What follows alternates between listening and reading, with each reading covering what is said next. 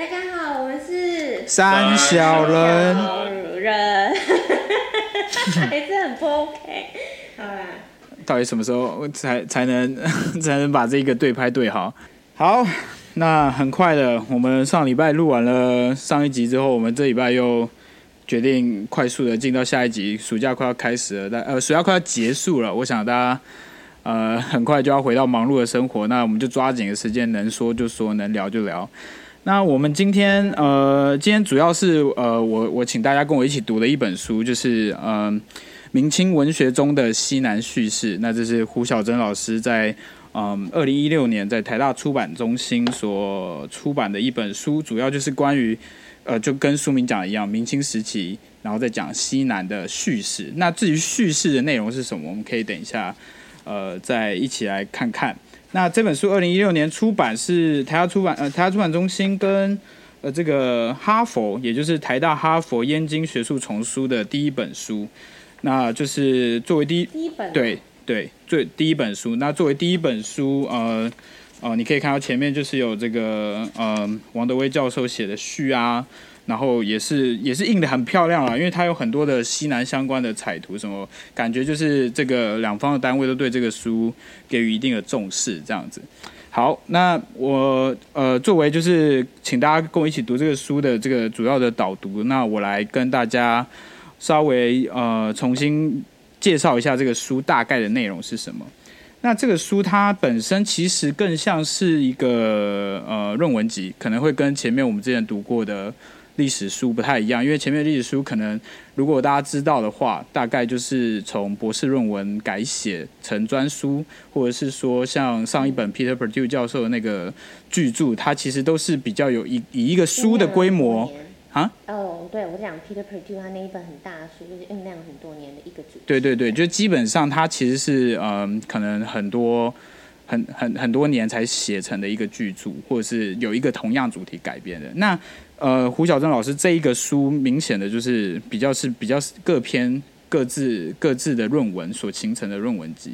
那这个其实是在学术的写作上面，就是在呃台湾或者是西方，确实有一点不太一样的地方。这一点我们等一下，因为大家都在呃现在在美国读书，其实多少会感受到这个差异。那我们等下有空可以再聊一下。那基于这是一个论文集的性质，当然它就是从出成专书之后，它还是有。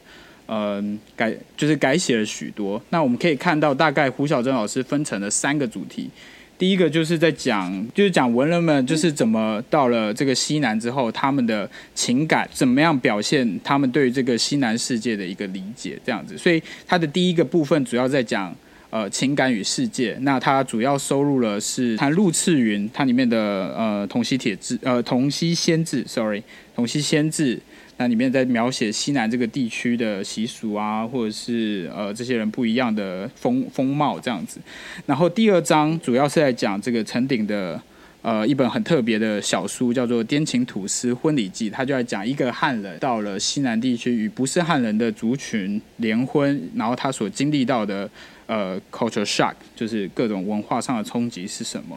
接下来这个部分，第三、第四个部分是呃另外一个。呃，也就是这个书的第二部分，对。那它主要谈的就是讲战争跟治理，就是讲说这些官员，呃，无论是被责贬到了这个边疆，或者是说实际来这个边疆行这个管理事务的人，那他们是怎么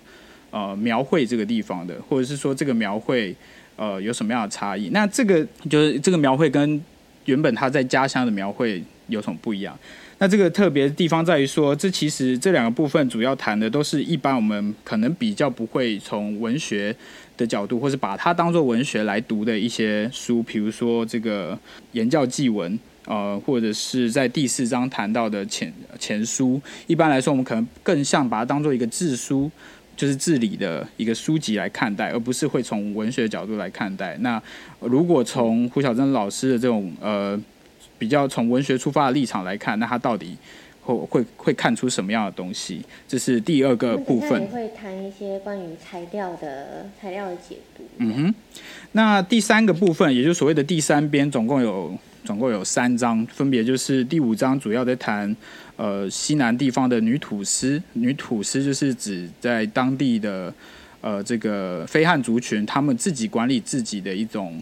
呃一个制度这样子。那呃，他主要谈的是女性的土司，因为它不是跟一般的汉人官员不一样，汉人官员到就是只能是男性。但是在在这个边疆的管理上面，他们却比呃能够尊重，就是当地的一些做法，也不能说尊重吧，可能就是一种管理策略。反正他们愿意让女性来担任这个管理的职务，所以会有女土司。那它里面在讲说，这个女土司在这其中，呃，她的形象是怎么被描绘的，尤其是被这些汉人官员们所看待等等的。那以及这个形象经历会经历在不同的时期会经历不一样的转变。这是第五章的部分。那第六章主要谈的是，嗯，呃两本小说，一个叫做嗯《野手铺言》，一个是《影史》，那都是清代清代时期的小说。那这两个小说虽然不是所有的主题都围绕着呃西南地区，但是它还是呃。都有一部分触及了。那胡小珍老师就是在这个他触及的部分去谈。如果前面我们谈的是比较多志书啊，或者是官方的文书，那实际的回到一个文学的文本来看，那到底西南又是怎么样的意义？那最后最后一章是有呃有点像是结论了。它的其实标题是带结论嘛。那它的主要的内容就是在谈有一本呃有一套这个。这个译书，译书就是遗遗失遗失的书哈，然后他在讲这个译书的呃呃形成，就是说我们无法确认这个书到底是真的还是假的，但是我们先悬置这个问题，我们来看这个书在呃在呃文化大革命前后被呃提出来，到底它的意义是什么？那总总归来说，这几个部分主要都去处理了呃汉人或者是说呃这些知识知识阶级，他们有能力去书写的人，他们怎么看待这个西南地区？无论是呃，就是这个西南地区是一个对他们来说相对的遥远或不熟悉的地方，所以这是一个经验上的一个碰撞，就是汉人去遇到了一个不是汉人的族群。主要的材料都是这些东西。其实他在导论里面也有讲到，就是他他因为呃没有办法去处理各种各种语言的材料，所以他主要的面向就是以汉人的书写为主。那也是因为这样子，他他期待我们看这本书的方式，就是说这些西南族群怎么样在这些汉人的心中留下了呃印象，他们怎么描写等等这一类的问题，而不是说他真的是一个很处理。呃，多语言的书，虽然它是以西南叙事为主，但是我们必须注意到，这其实是一个汉人以及精英中心的一个一个描绘，这样子。这是大概这个书的主要的摘要，这样子。对呀、我觉得这真的是蛮有趣，因为我们前面两部呃两本两本看的书就是非常历史啊，这篇就是真的很不历史，就是比较文文学，所以我有点好奇，就你们两个。就是这是我们边疆的最后一周嘛，最后一本书，就是不知道你们看完有什么心得。哦，我先让欧阳说吧。我刚说完，我觉得好累，是不是很累？呃，真的很不一样，因为像我自己研究清史的，然后尤其是是晚清这部分的，我们读了很多关于西南部分的。研究他在处理材料，但这处理材料部分我会，我们大家先让我插一个话，就是讲西南西南到底是什么？其实我们一直没有讲得很清楚，但是在这个书里面主要比较定义的方向就是呃中国的西南，它指的就是云云现在云南、贵州。就是滇秦这些地方了，它主要出还有广西，对对对，就是说这些士人往西南部主要是这几个地方。OK，不好意思打断。不管是去当官还是被流放去那个地方。嗯，对，呃，还有另外一点补充，就是我们刚刚有提到一个概念，一个字，一个一个一个词叫土司，呃，我们也没有解释啊。土司这个东西，呃，它是一个比较像是从西南云贵广西这个地区的原住民。他的部落，它是一个管理方式，然后这个部落是帝国政府，他承认这个部落的世袭权，还有他的政治权、管理权，然后所以从元朝到从蒙古到明朝到清朝，对于这个地方的统治，它其实可以说是一种间接的统治，因为实际统治的是这些土司，是这些部落世袭的这些。啊、官员，那当然中间也不是说他们完全都是世袭，它里面有很多不同的历史上面的变化，也有一些土司的职位是由帝国政府来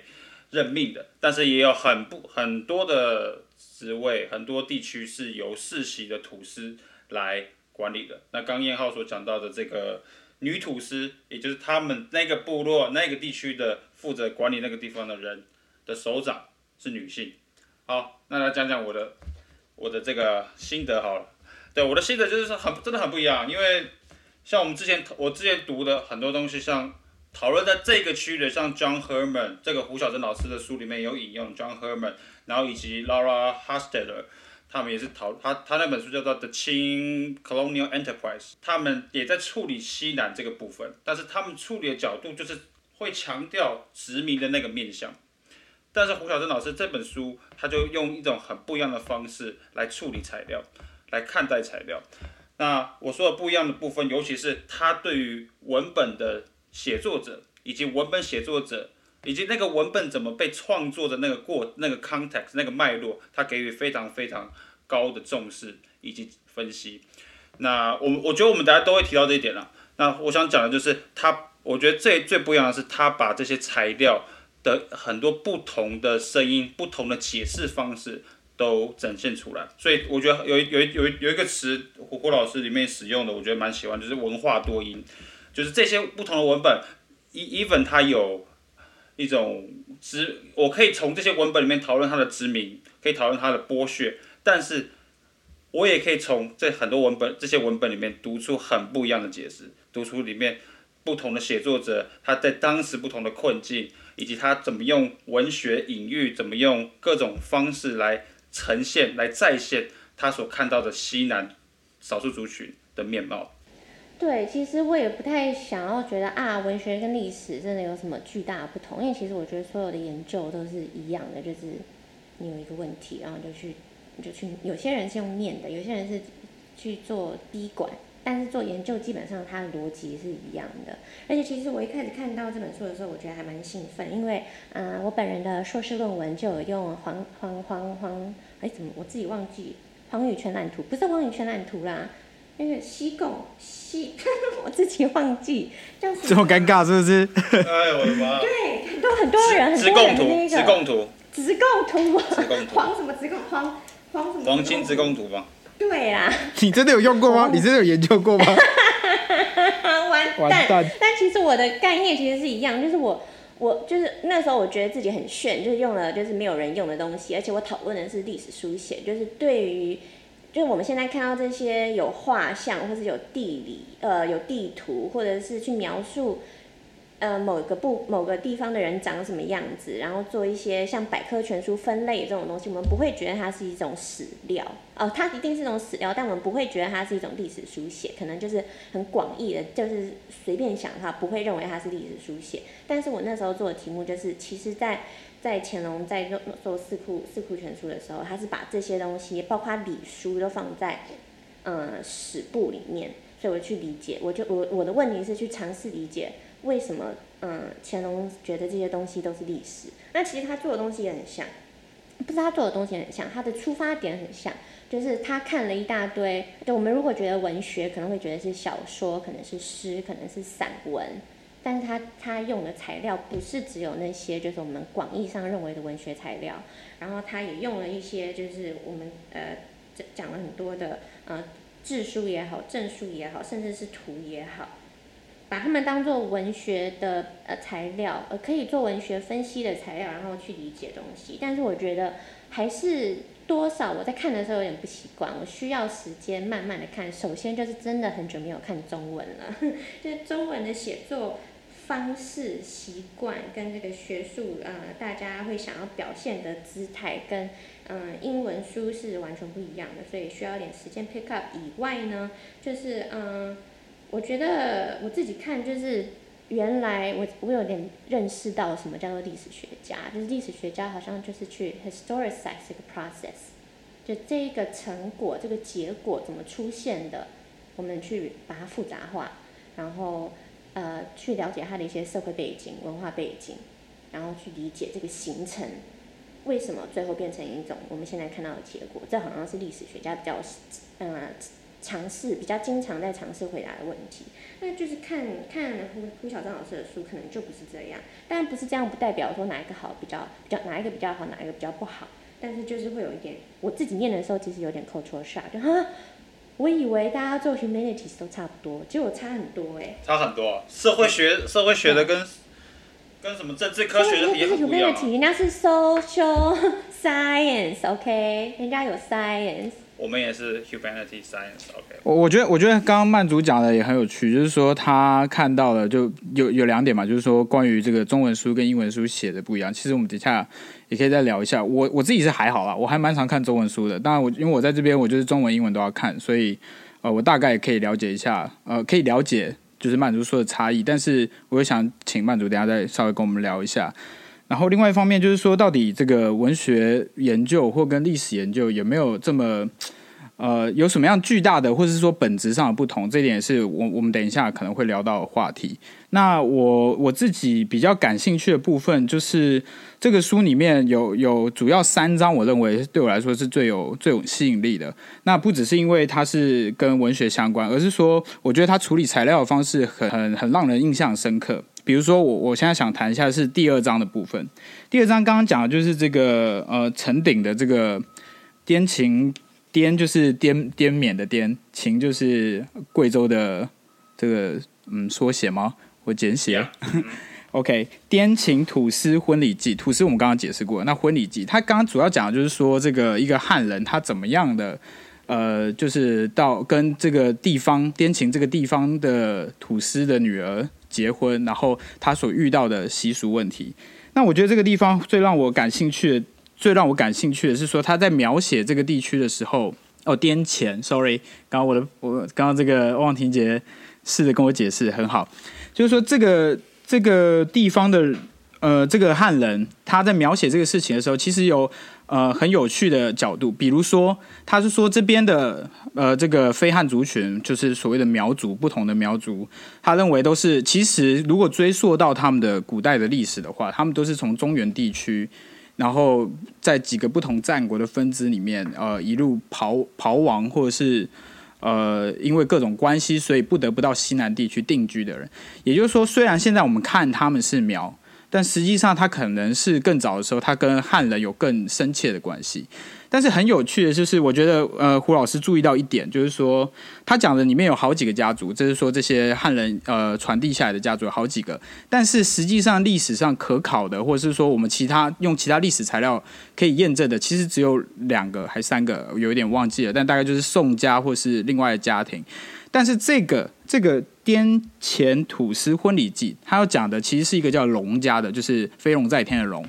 这个龙家的家族，他到底是不是真的如他所说的是一个呃汉人所遗留下来的家？其实没有什么历史证据可考，甚至他很有可能就是虚构的，因为这在胡老师的书里面有提到。那如果他是一个虚构的，他为什么要虚构这件事情？为什么要虚构一个汉人去跟？呃，土司的女儿结婚，这点是呃，我觉得很有趣的地方。他就在讲，其实我们可能是从一种呃，尤其是汉人，他可能是从一种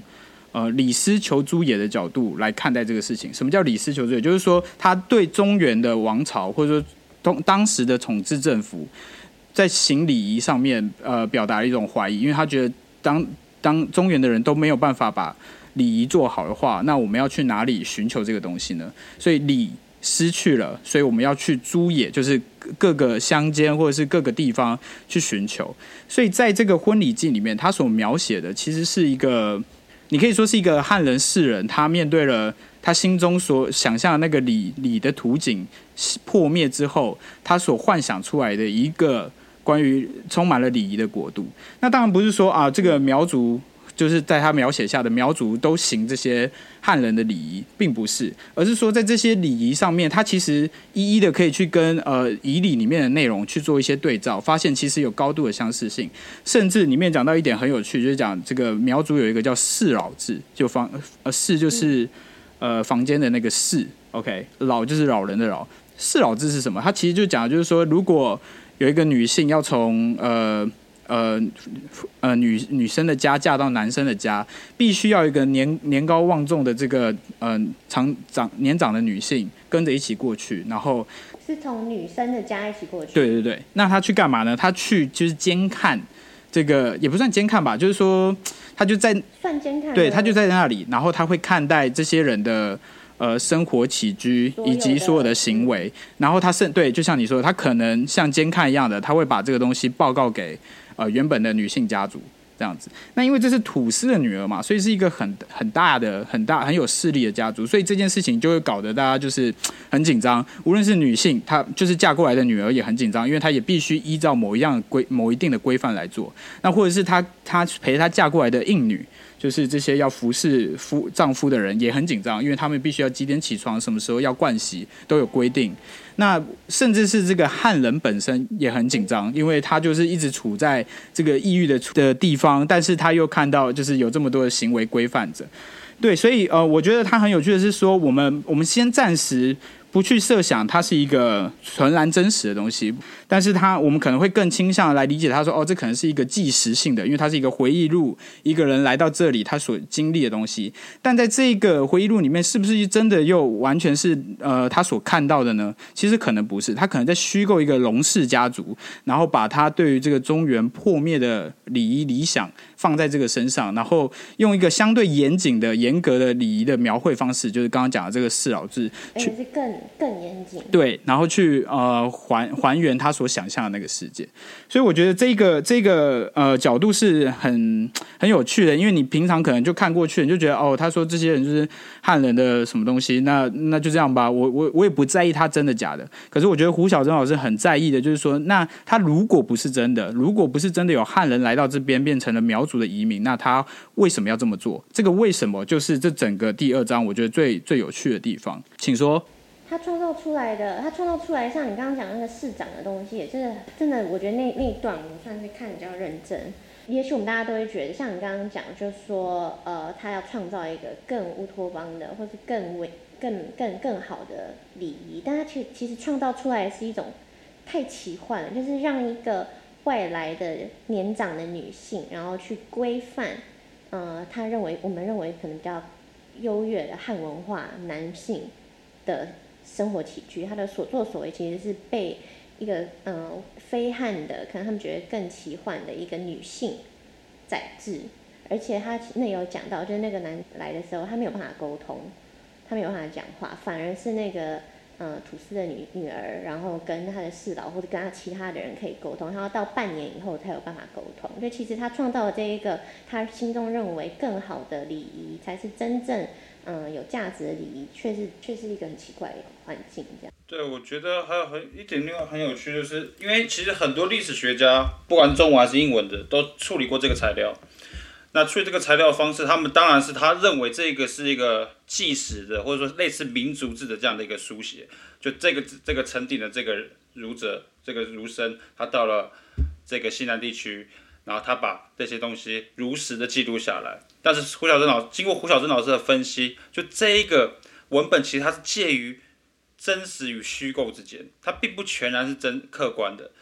所以它里面就刚刚念浩讲，他把很多他为对于礼仪一个非理想的状况，就在至少在汉族社会非理想的状况，他投射到了这样的一个非汉族群的时候，我觉得它里面的很多。有，我觉得有有一个东西让我一想到，就是写作这个事情本身，它就是它可以就可以是虚构的，就即使我们是 documents 一个我们认为的事实，但是它还是有可能会，它还是掺杂了我们的想象，我们的各种不同的 perceptions 在里面，对吧？所以我觉得学胡小珍老师这本这这一篇这个分析真是非常有趣，因为它里面有提到说婚礼的记忆，在这个在这个叙事里面，这这些少数民族的婚礼记忆，它是被礼仪化的。他反而是被成礼礼仪化，被他被规范化，而不是他们本来就未必就是那那个样子。而在这个书写里面，它变成是一种是规范少数民族的一个规范常态式的行为，这是这个书写所产生的效果。而这也造成了汉人族群的阅读者在阅读的时候会觉得，哦，原来那个地方的人是这样子。可是往往可能事实不是如此。嗯，我我想要补充的就是说，他其实。也把陈鼎的这个著这个著作，其实放在了这个十七世纪的讨论里面。就是说，十七世纪中国里面，它有一个很长的讨论，就是关于礼仪这件事情，是不是？因为他们可能会认为，呃，清清代之所以可以接替了明代，很多的士大夫会认为，是因为当时的学术风风气都只讨论了这个心性之学，在明代的时候。可是到清代之后，就有很多人觉得，我们不能只讨论，我们应该更讨，我们不能只讨论心性，我们应该更讨论一些呃实际规范人的种种规呃规则。那在他们的概念里面，礼仪是一件很重要的事情。可是这件事情却一直还没有被好好的建立起来。所以呃，其实这个书里面，他把呃在谈这个土司的婚礼的时候，其实他在谈的，其实就像忘提也讲，他谈一个家礼。所谓的家里到底是怎么样？那借由谈这个家里，我们又可以把它放进了这个从由下而上的一个礼仪改变的一个进程吧。就是说，如果我们家里做得很好，那我们慢慢的往上推，到做整个国家都能顺行一个很很有礼仪的，成为一个礼仪之邦。那他其实心中是对的十七世纪的这种。中国的学术问题，在思考，我在创作一个假设，这是一个创作的话，那我在创作一个这样的想象的国度的时候，我应该放进什么样的内容？然后我们来看待，哦，原来连苗疆的人，不是汉族的人都有这样的礼仪，那我们汉人是不是应该也可以做得更好？那甚至。呃，成为一个国家整体的规范，我觉得他同时也在讨论这个书放在十七世纪的呃中国的士人，尤其是他们的学术圈里面，它可能的意义是什么？这一点对我来说也是蛮有趣的一个结合。那除了这一点之外，我我想要再谈的就是我我自己很感兴趣的第六章，因为第六章的部分主要讲的就是两部呃比较虚构性的作品，那包含了就是呃夏进瞿的《野叟铺言》。大概是清朝中期的一个长篇小说。那另外一个是呃《影史》，图生的一个《萤史》，它就是“寅”，就是这个字很难写，它就是一个虫的喙部，再加上呃日月潭的右边的那个潭，就是没有三点水这个地方，这个字念“寅”。那《萤史》它“寅”其实是一种一种虫类，它就是一种白衣呃会着书的虫吧，就是会咬咬书的那种虫，这样子。那他借由这两个两个小说，我刚刚一开始在呃摘要的时候，其实有提到，他其实不完全的在谈西南的东西。这两个小说都有其他很多很多的内容，但是他在处理这个小说在谈西南部分的时候，却有一些很很有趣的一些观察，是我觉得呃呃很特别的。那尤其是后面这个影史的部分，我想等一下欧阳可能也会，因为我们之前谈论过，我们觉得我们都觉得这个部分很有趣。寅史就是它里面谈到了说，呃，有一个有一个汉人官员，他想要去西南征伐。那他在征伐的过程中，他其实是很强调，就是想要呃歼灭这些西南的少数民族。他甚至就是觉得他们都是用昆虫昆虫来形容这些西南的少数民族。如果你这样看起来，你就觉得哇，他是不是在鼓吹这种种族清洗啊？就把别人外族都当做虫啊？然后就是感觉价值观很扭曲。但实际上呢，这个。他他，如果我们去看待图呃图生吧，是吗？如果我们去看待图生的其他作品的话，那他并不是。真的只是一昧的崇尚种族清洗。其实，图生的其他，他还有其他的短篇著作，就短篇小说的著作，或者是跟虫相关的书籍。他其实是你如果仔细去看，他其实是非常在意昆虫的人。他会拿昆虫来做很多的拟人化的比喻啊，或者是写成他的故事。所以就是说，从第一点，我们已经可以看出来，诶，这个人并不是完全的觉得昆虫是那么呃不可亲近的，或是一定要杀死的。然后，那如果比较低等，对，不一定是比较低等的。那我们从这个角度再进一步的去看他对昆虫的描述，我们会发现他其实很巧妙的运用一个早期中国他有的一个观念，就是所谓的五虫。五虫是什么意思？五虫就是说，这是一种生物观念。它其实记载，它其实在记载早期在早期的书籍里面，人们中国人理解这个世界的方式。他认为所有的生物可以分发划分成五种虫类，比如说有壳的就叫呃呃鳞虫，那没有壳的就像呃其他对裸虫，就是它它不一定是以以以壳来区分。那这这五种虫是所有生物都包含在这个虫里面，所以鱼也可以是一种虫。对，所以最有趣的就是人也是一种虫，就叫裸虫，它是在裸虫这个范围里面。那如果我们结合了这样的早期的这种类似生物学的一种判断，然后再加进呃，再在看待徒生对这些虫的观察，我们会发现，它其实不是真的在鼓吹一种呃灭族式的种族清洗，而是认为人。人如果也是一种虫，那它跟一般的虫到底有什么巨大的区别吗？如果你这样看，你就会发现，哇，那他可能是在谈一个一下之间，也就是呃所谓的非汉族群跟汉族之间，他们到底有没有这么强大的呃生理上的区别性？其实这是一个很很激进的一种说法，只是它隐而不显的呃藏在了这个小说里面。然后呃，另外一方面，这个小说它在描述的这些西南族群的人的时候，其实往往是正面描述的。比如说，这中心的呃奉代呃主人的这些大臣，其或是愿意为了主城而死的大人，其实都可能是西南西南地方的人，反而是进攻他们的中原这一这一方的人，反而没有这样的呃。气度，也就是说，在各个描写方面，其实如果你只单看一点，你可能会觉得啊，这是一个呃种族清洗的一个言论。但实际上，如果我们对，没错。但如果我们整体的来看这个创作者他的他的其他作品的话，我们会发现，其实他不尽然是这样想的。那我觉得就是欧阳婷也刚刚也讲到的，他觉得他觉得那个汉人跟非汉人有什么不同吗？对，有什么不同吗？就是他在这里谈，他在这里就是谈的，就是说，其实你都，如果你都把他们当做虫，那到底有什么不同？他认为没有什么不同啊。但是我觉得更有趣的是在于说，那小说里面可不可以有多重的观点？其实他在前面的这个野手铺野里面就在讲这样的事情。野守铺言讲到，就是说，当那个主角叫做文白，他来到这个地方的时候，他看到了很多西南的事情。因为文白是一个非常严谨的这种儒生，他就觉得什么事情都要照规矩来。但是来到这边的时候，什么东西都不照他所谓的规矩来的时候，他非常的震惊。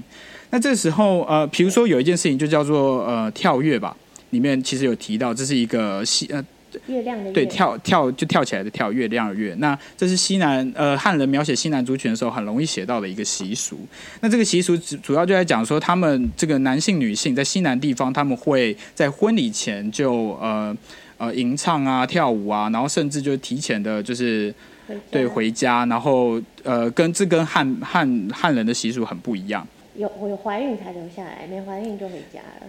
对他，他有一些不同的习俗的描绘，这样子。那这个对于一个刚刚讲到主角文白，他非常的震惊，他觉得怎么会有这么呃龌龊的事情？对他来说，他完全不能接受。可是这时候，是另外一边的这个他所描写的非汉族群人就说：“你如果不这样做，你就结婚，然后你永远都不跟对方见面，就是男生女生一直都分开的话，这样很不符合礼貌啊，这样子很糟糕啊。”你真的要成为一个这么无理的人吗？OK，他提到这一点，其实就是在告诉你，就是小说这种创作，它其实里面可能有不同的声音可以包被包含在一起。我们可以从多元的立场来看这些行动者，他们到底在讲什么。那所以你刚刚问的就是说，呃，到底他认为是汉人跟非汉人哪里一样，哪里不一样？那他可能没有，他他的观点可能是说，我觉得没有不一样。可是里面确实有一批汉人的官员会觉得，没有没有，我觉得你们就是从，我要清洗你们。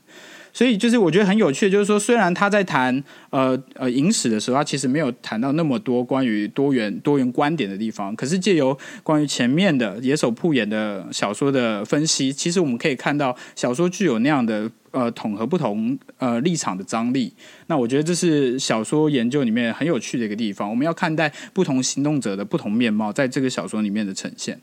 OK，欧阳。对，行动者又出现了。对，因为我他他这边就是我觉得野手铺言他在胡晓珍老师分析的过程中，有一个有一个有一个情节让我最印象深刻，就是他讲到这个文白他在西南地区，他在苗族这个地方，他遇到了很多不同的人，然后他像刚彦浩所讲，他对于这个地区的像跳跃这样的习俗，他感到很震惊。他是后来的情节，他会遇到一个汉人夫妻，他们已经长期搬到这个地方。他叫云北夫妇吧，我记得，如果我记得没错的话，他这对夫妇他们是来自于汉地，然后接受过就知道汉人的习俗，在他的情节里面，最不像汉人，最不文明的反而是这个汉汉地这个云北夫妇。然后他在他的叙事里面，他还有提到一个呃苗族的，应该是兰哥跟黄姑吧，这两个人他们是不是是非汉人，但是他们却对于就是这个文白他所熟悉的这个。就男女之间应该要怎么样的互动方式的这样的一个礼仪，他们是非常非常坚持的，所以他们反而在一个非汉族群中的互动中看到了他觉得是最纯净、最理想的一个状态。然后在云北夫妇这对汉人的夫妇里面，他看到的是最堕落的的的的行为，就是他他。你觉得他为什么要这样写？我觉得刚，我觉得就我就像刚刚杨杨浩讲的这个李李斯求诸也吧，就多少有一种这样的一个倾向，就是我们他们在呃，我记得夏庆渠写这本书是在乾隆中期、乾隆晚期，对吧？十八世纪末的时候，呃，他可能当时的他对于他所看到这个社会，他有一种不一样的想法，就是他觉得这个社会病了。我们用我们现在话来讲，哇，可反而他在西南主角他看到真正纯粹的东西。我我不知道，其实我我其实我可以补充一下，因为这个如果大家真的看过这个《野手铺演》的话，它其实是一个一百三十几回非常长的一个小说。然后呃，你看过吗？我，我看过啊。过然后我当然没有全部看完啦，因为太长了。但是很有趣的，呃、非常有趣的。为什么要看？为什么要看？因为因为为了什么要？因为爱啊，很有趣啊。对啊，因为喜欢啊。因为我不是要写。我跟你说，第一个 no no no 不是第一个，这这是我前几个月看，我睡觉前看的，我没看完。我没看完，但是我觉得他，因为我那时候我们在呃，反正我就在一直在想博士论文题目啊什么的，然后我一直在，因为我的题我的研究一直有可能会跟小说发生关系，那我就想要看小说有什么样代表性小说，《野手铺演》，我觉得这一个它很很好的体现了当时人的世界观，就它不只是在描述清朝本身，它还还有很多关于域外的描述。我觉得这个都非常有趣。对，它里面其实有谈到，就除了西南地区以外，它也有谈到呃欧罗巴，就是像 Europe，就是现在的欧洲嘛。所以它其实呃这个小说是一个还蛮容纳各个地方的呃。一种小说，各个地方知识的一个小说，但是要注意的就是，其实如果你只要随便看这个书的前几面，你就会发现这个文白是一个虽然是一个非常在意就是儒家或者在意这种呃行为规范的人，但其实是一个很执着的人。所以这整本书你可以说他是一个儒家超人吧，就是说他到了哪里哪里他都看不顺眼，都觉得这里不如，这里不如，那里不如，那我就觉得我要我要自己。改善这个地方，然后大家到最后都会觉得哇，儒家真的好棒，我们大家都来崇拜儒家。所以欧罗巴人后来所有人，包括皇帝，全部人都去给他妈祝寿，就是因为呃，大大家都觉得他实在功成名就，实在太有事业了，事业做得太好了，就是就是所谓的事业是儒家的事业，就是说他把这个文明推广到全世界。对，所以他一百三十回，然后每一回都很长。他其实在这个胡晓真老师的这个研究里面也讲到，这是一种叙事泛滥，就是说。你你讲，就是讲太多东西没有必要，但是为什么要这样子没有必要去讲这个东西？其实我们也可以想象，就是当时的写作者他的心态是什么？他到他面对的是什么样的问题？他为什么要这样疯狂的讲儒家的好，儒家的好？那可能是他遇到了呃境外的冲击，或者是说他所看到的东西很不符合儒家的规范。那我想要在小说里面去创作一个可以与之抗衡的一个人物。这样子，那呃，另外一本书，对不起，让我讲完一下，就《影史》。另外一本书，其实我觉得更厉害的是，《影史》是一个是一个文言小说。所谓文言小说，它从头到尾就是用文言文写的。那这跟呃这个《野手铺演》不，《野手铺演》是更接近白话一点。当然都不是我们现代的白话，但是那文白夹杂。对，但是这个《影史》这个文言是认真在文，所以就是 其实你如果就算你是看小说的人，你其实都不太容易看得进去。那我我我想要讲，就是因为我觉得胡晓珍老师在研究这件事情，因为影史也不是一个很常被，呃，至少就我所知，不是一个非常常被提及的呃明清小说的呃研究对象。但是胡晓真老师他就是把它看进去了，耐着心把这个呃文言的部分看完，然后发现了一个我觉得真的很有趣的，就是关于呃古代中国的生物学观念跟他现在这个虫的对话关系，我觉得很有趣。我是比较好奇，刚刚欧阳婷姐讲说，他其实是在。找自己博士论文的题目，所以看到了这个东西，然后发现，哎，胡晓真老师也看了一模一样的材料，然后做出这样子的的分析。我很好奇你在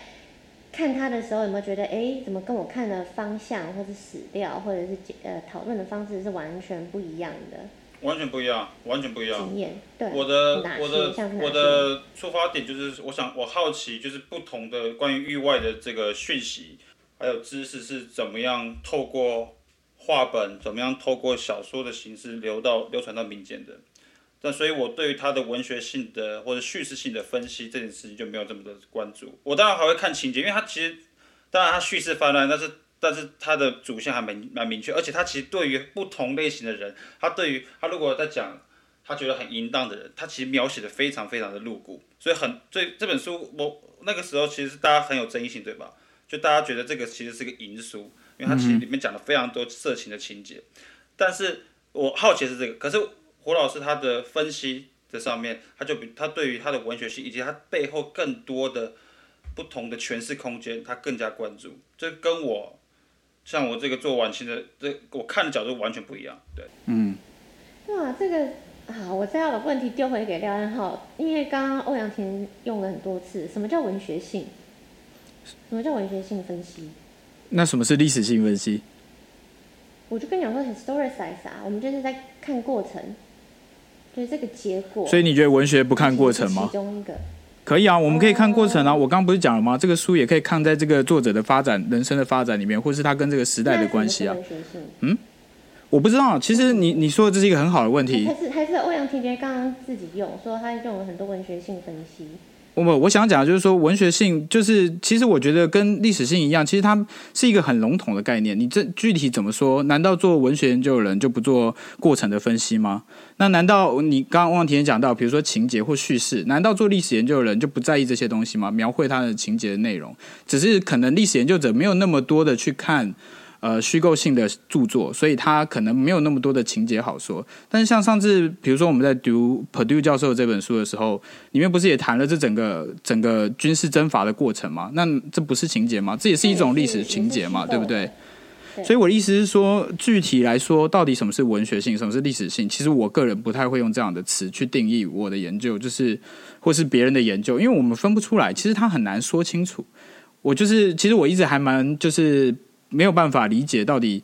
呃，真的有所谓的历史研究跟文学研究很具体、很具体的区分吗？对，这其实也是也是我们谈这本书时候会遇到的一个问题。因为尤其是呃，我的两个对话的同学，就是欧阳跟曼竹，都是呃历史系的同学。那他们怎么看待这本书？其实我很好奇的。那我们会不会真的可以找到一种呃所谓的文学跟历史根本上的分析不一样呢？这也是我有兴趣知道的地方。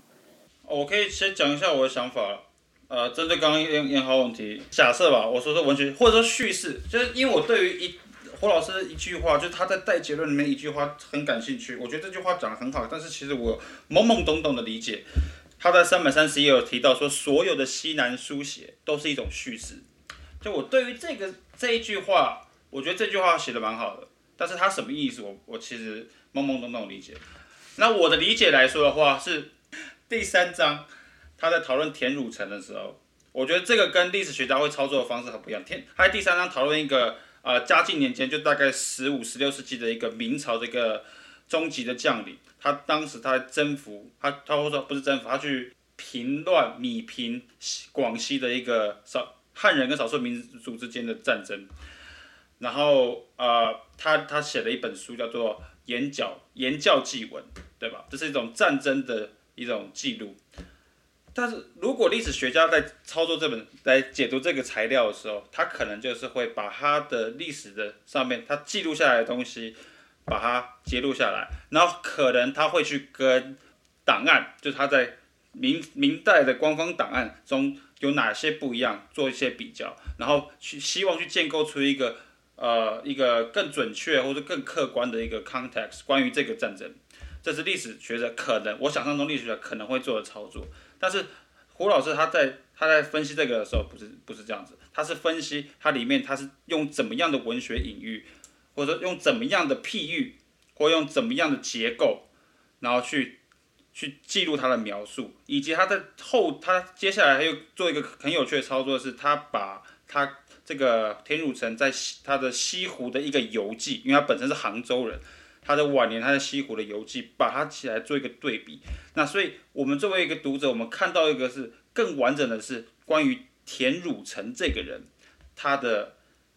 就是文学各种隐喻、各种不同的思想，在他这个人作为一个主体，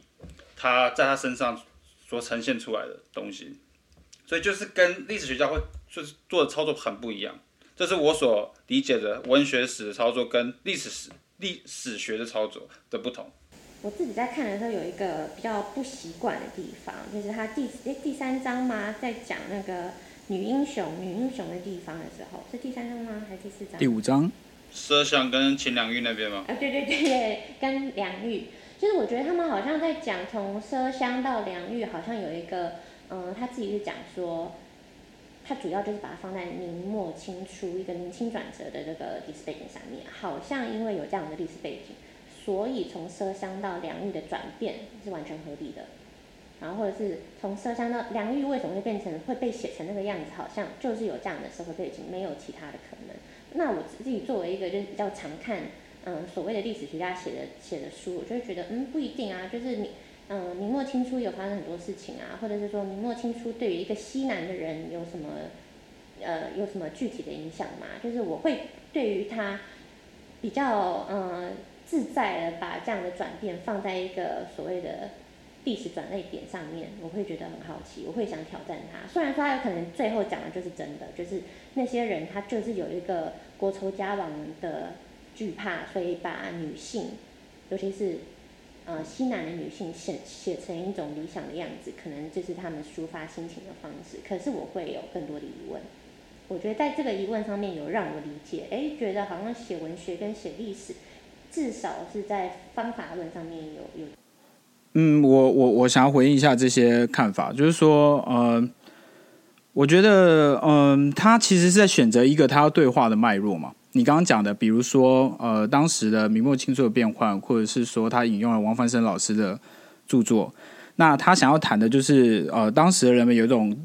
比如说道德上更严格的一种趋向，所以他把它放在这个脉络来理解这件事情。我我其实不太不太了解，就是你刚刚的困惑是。针对哪一个不？就你刚刚说头跟尾是哪一个部分？因为我觉得听起来就是他他他主要研究的并不是这个历史情境，而是说这些作者在在写这个小说或者在写这样的文体的时候，他他的想法是什么？他的他对于这个叙事的处理是什么？所以他把它放在一个脉络里面来理解，我觉得这是很很常见的一种做法。就是比如说，嗯，我们再回到这个书的第七章，我觉得第七章作为一个带结论是一个很有趣的结尾。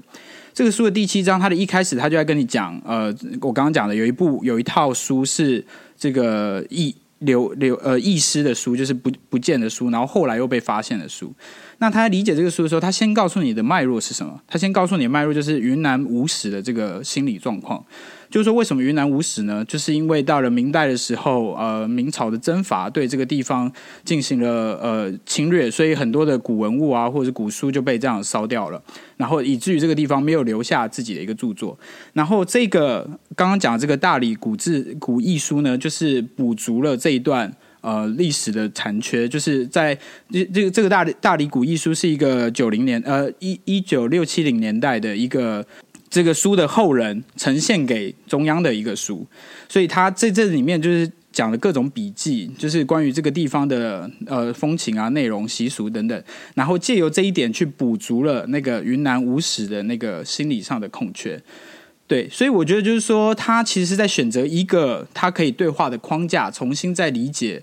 他所要谈的一个主题，那我我不太了解，就是说选择框架跟理解主题，在这一点上，历史跟呃文学在操作上面有什么样具体的不同？那回应到汪体验刚刚讲的，就是说你你看起来就是比较多，就是呃他在处理这个人他怎么样去安排他的内容，可是历史学家可能会更倾向于。呃，去研究当时的这个材料跟其他材料所记录的有什么不一样，而去还原那个历史真相。那我觉得在这里的时候，他只是在从一个更个别的角度、更个人的作者的角度去理解他所看见的历史真实。因为我们都知道，就是所有的历史书写，无论是哪一种，都是一个个人的角度，他都必然的掺杂了个人的主观意见。那他其实只是选择了我不要去比较这么多的主观意见，而是我更细致的、更小心的去看待一个人的主观意见。那他可以读出来的东西，势必就不是要去还原那个历史真相，而可能是这个人更深、更跟这个人的生命更直接相关的历史内容。那我觉得就这一点来说，难道他就不历史吗？那这个人的发展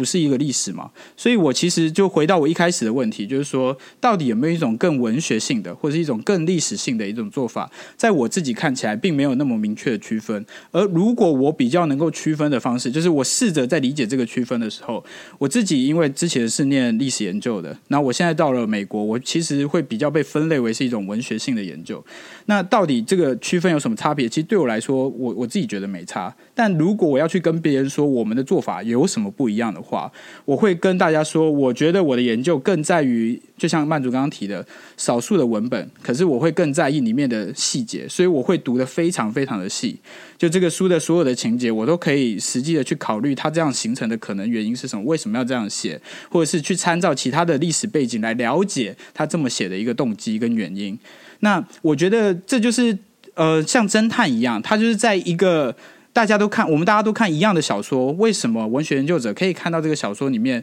你看不到的东西，而且他说的是有道理的，因为他根据了这个文本内容来给你这个说法。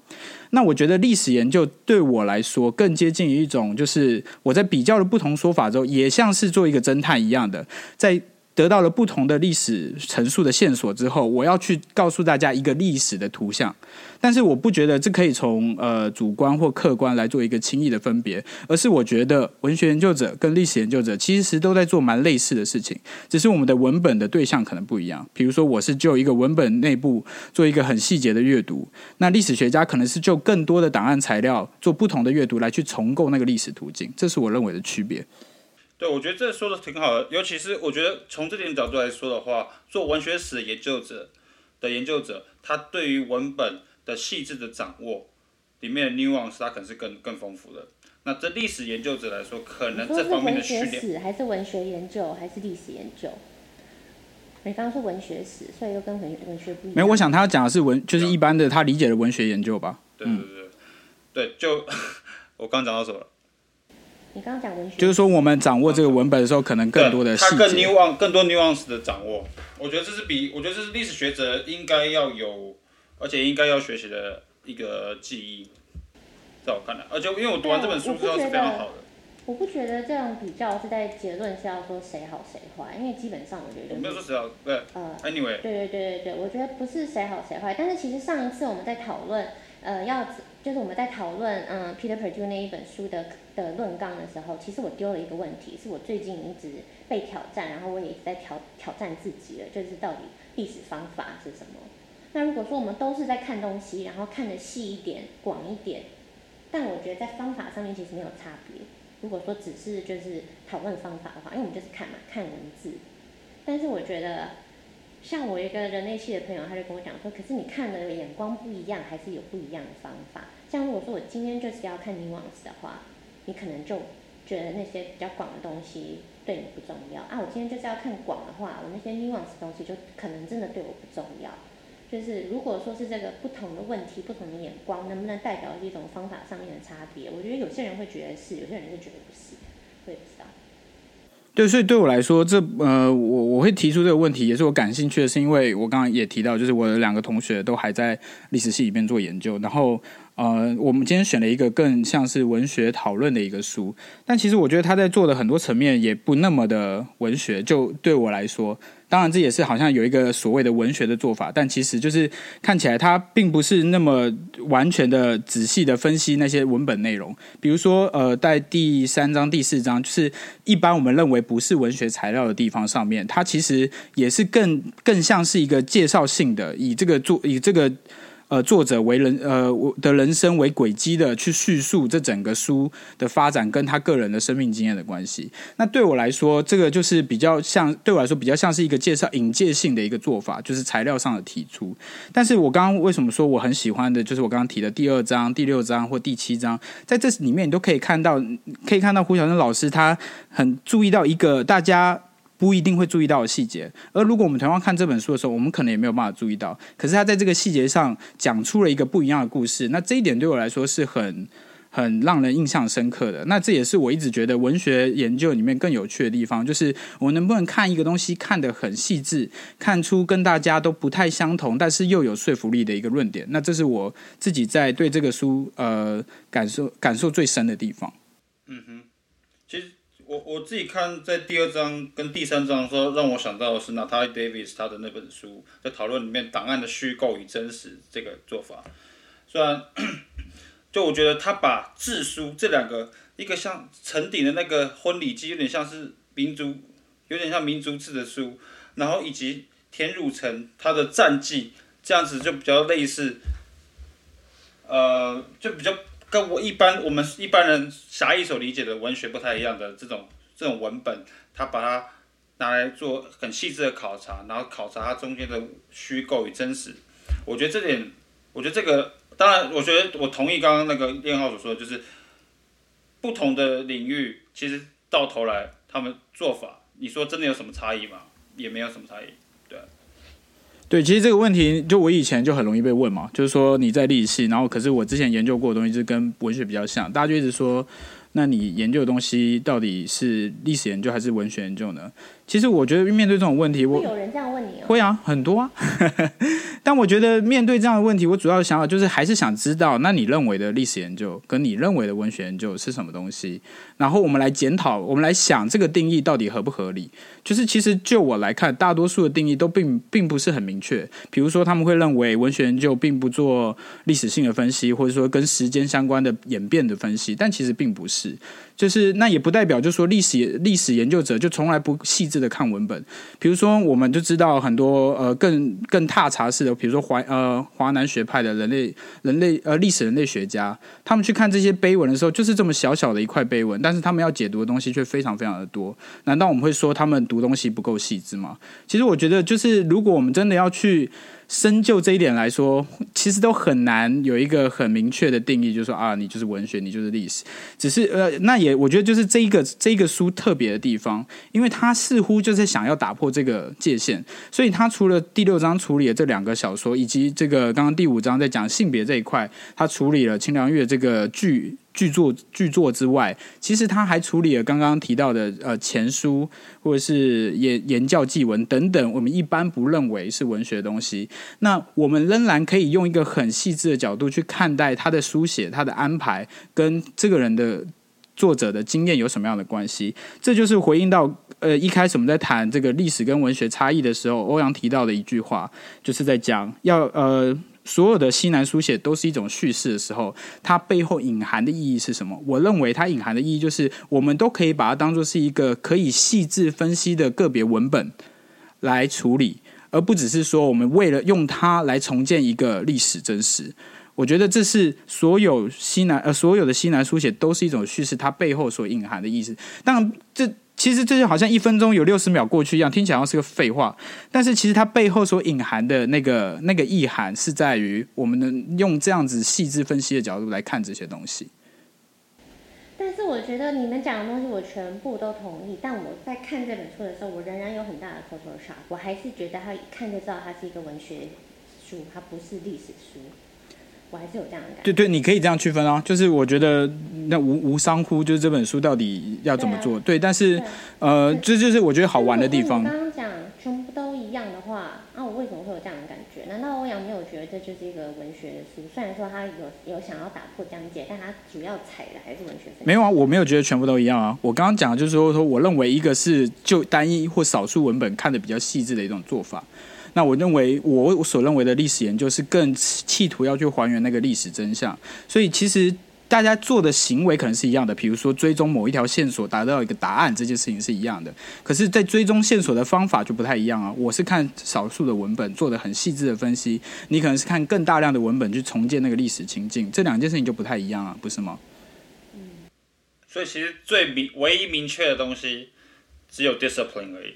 你在东亚系。我在我们的历史系，其实就这个而已。你就方法上面来说，终极来说，其实你觉得其实都是没有差别的。对，其实我觉得就是一个大学的体制的问题嘛。其实，在台湾也是啊，就是我觉得不是呢。嗯，我我我认为是说，在大学体制里面，我们会被归类到历史系，或者是说呃中文系，我们做的事情好像就不一样。可是我想要谈的是说，真的有这么这么巨大的差异吗？我觉得在方法上。我觉得方法上有一些可能，或是曼竹你感受到，你觉得它更文学，或者它更历史。但是我觉得实际上来说，你真的真的就就他们所要做的事情，难道有这么大的差异吗？我不一定是这么认为。我觉得是，我觉得应该是应该说一个 discipline。你看，我们像我们在博士资格考的训练，我们会读很多我们我们这个 discipline core and core 的的一些 scholarship。我觉得最大的差别就是不同的传统。不同，我们读的书我们读的书，所以造成我们读的问，我们会想的问题，或者我们想要延展延长的问题，回答的问题会不一样，就来自于这个 scholarship。但你说这个 scholarship 中间真的有这么强烈的，呃，因为 discipline 而产生的差异吗？可能也没有。呀、yeah，我我完全的同意。嗯，我觉得的确啊，就是念我们也是该可以做一下结论，因为我们这三本书就是主要都是在边疆嘛，就是这是欧阳婷姐选的题目，想要大家跟大家一起念念资格考这样，所以我们就三个人一起念了边疆。但是我觉得我自己念完也是有一些反思，就是我发现我小时候在写硕士论文的时候，觉得哇很炫哦，历史书写本来就已经很炫了。可是我以为就是写黄金直贡图，然后就是看这些东西，然后用某一些方式写，嗯，讨论历史书写是一个比较嗯独特的，或者也不要说独特，就是比较比较没有人注意到的。就后来发现，诶，结果全部人都在写西南，全部人都在看黄金指控图，全部人都在看地都在看地图。就然后我自己现在的硕士论文主要的呢，就是可能看一些满文的材料，然后我要弄一些。你说博士论文吗？的东西。对，我博士论文的计划，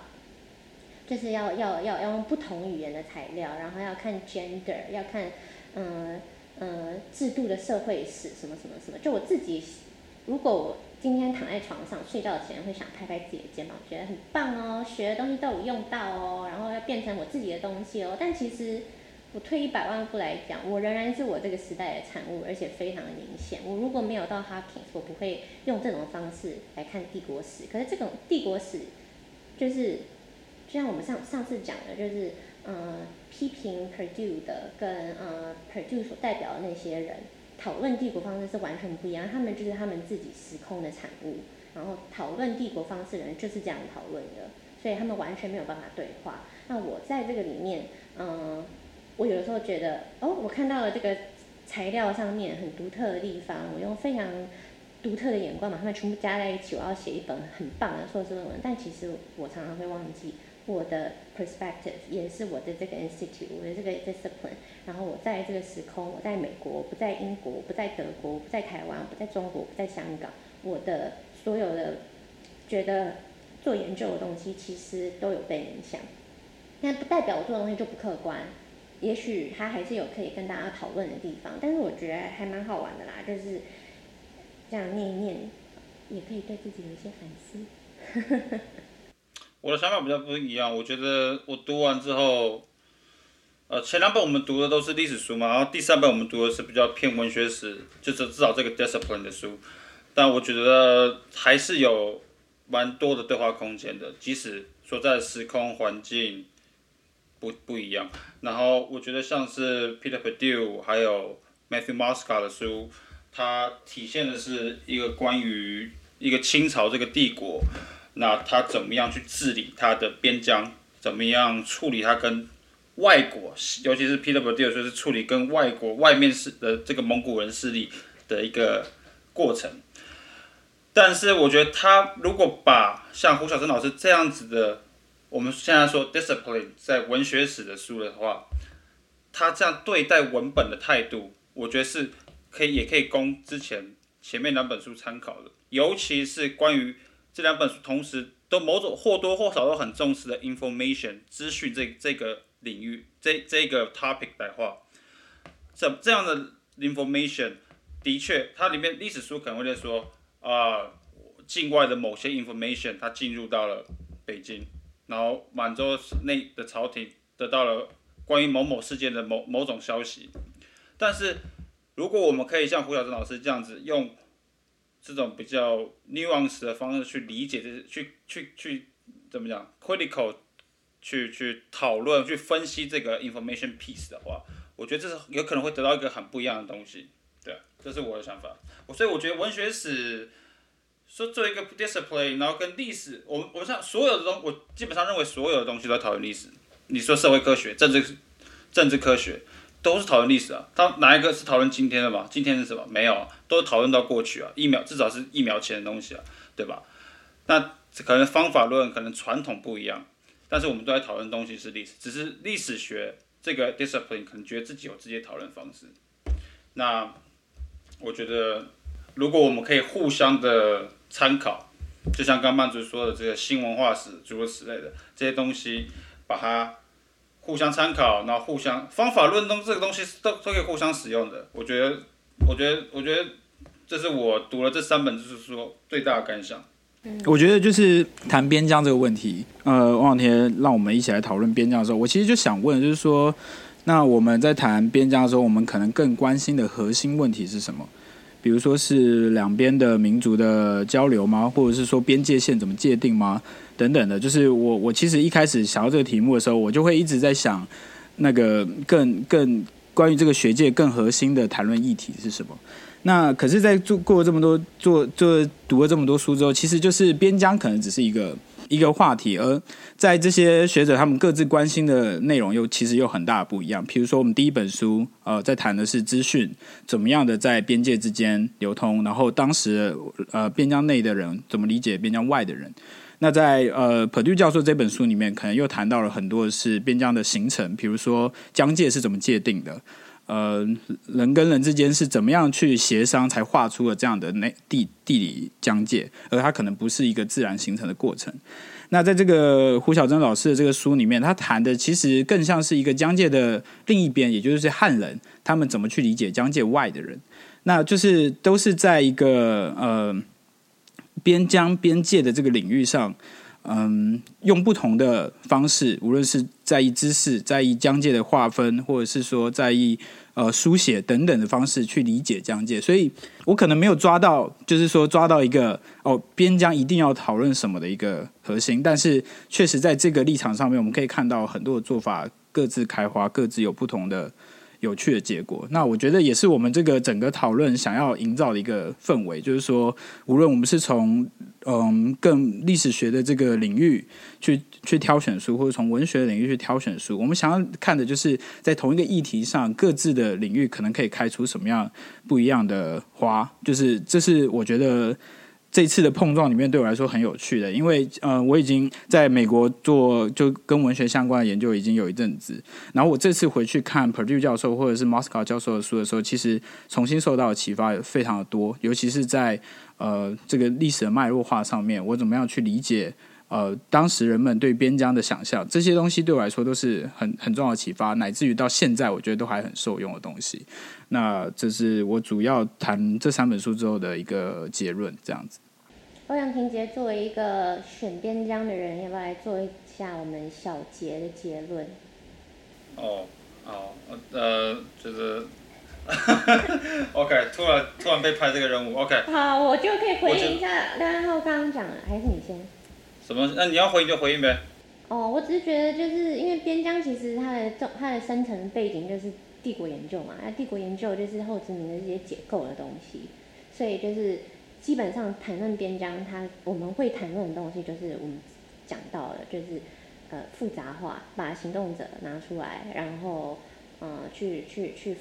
重新检视一些像国族啊，或者是界限啊，或者是民族共同体、国族共同体，就这些东西，就是主要就会是帝国研究的，或殖民殖民暴力就会是帝国研究的主题啊。边疆是其中的一个，因为我们会觉得边疆可能是。我们常常看到帝国之间触碰，呃，碰撞，碰撞，然后会展现就是他们嗯的能力所及的范围有什么东西，所以就是这也是我们在讨论边疆时比较常讨论的题目吧。如果是从历史研究的角度来看的话，我们至少前面两本书都会讲多民族为什么会是讨论边疆或者讨论帝国的时候，我们一定没有办法。嗯，不讲的东西，不是说像上次有讲多民族，并不是说啊帝国下面有很多民族，所以怎么样，而是嗯在近代早期这些帝国扩张的时候，嗯碰到的多民族产生了同样的问题，所以可以去重新理解中央跟地方的一些冲突，以及地方跟地方的冲突。那好，那我就来做个小结吧，作为这个 topic 的发起人。那我觉得边疆这个东西让我们看到了很多很不一样的声音嘛，这是 obviously 的一个观察。那尤其重点就是边疆为什么重要？如同刚刚曼子所说的之外，它还有边疆，它是一个跟中心很不一样的站，因为它可能是两个不同的 entity，它 contact 的地方。我们从马斯卡的马斯卡的书里面讨论两个边疆，西北的边疆就是从新疆到西藏，然后以及东南的边疆，这个 Maritime Frontier，这个这两个边疆它接收到怎样的讯息，然后怎么样流回北京，然后在这个讯息的过程中，它怎么样改变了中央对于它的 policy 上面的态度。然后第二个我们讨论的 Peter Bourdieu 的这本书，它是主要关注在西北这个区域。就是挑战了传统的中国中心论。有种说法是说，中国第一个承认多民族，但中国这个文作为一个文明体，它是在内部的 inter，它叫什么 internal conflict，就是不同民族在中国这个空间这个文明里面不同的不断的互相的对抗，但他们都属于 Chinese civilization，有这样的一种 argument。但是 Peter b u r d u 以及他的背后的新清史整个这个学派，他挑战了这样的一个 statement。那所以他从清朝如何征服西北这件事情来来作为一个非常重要的一个例子吧。我们看到的是在胡小珍老师这本书里面，他讨论是一个他长期以来这个西南云贵广西有大量少数民族，可长然后长期以来又好像都在帝国的领土范围里面，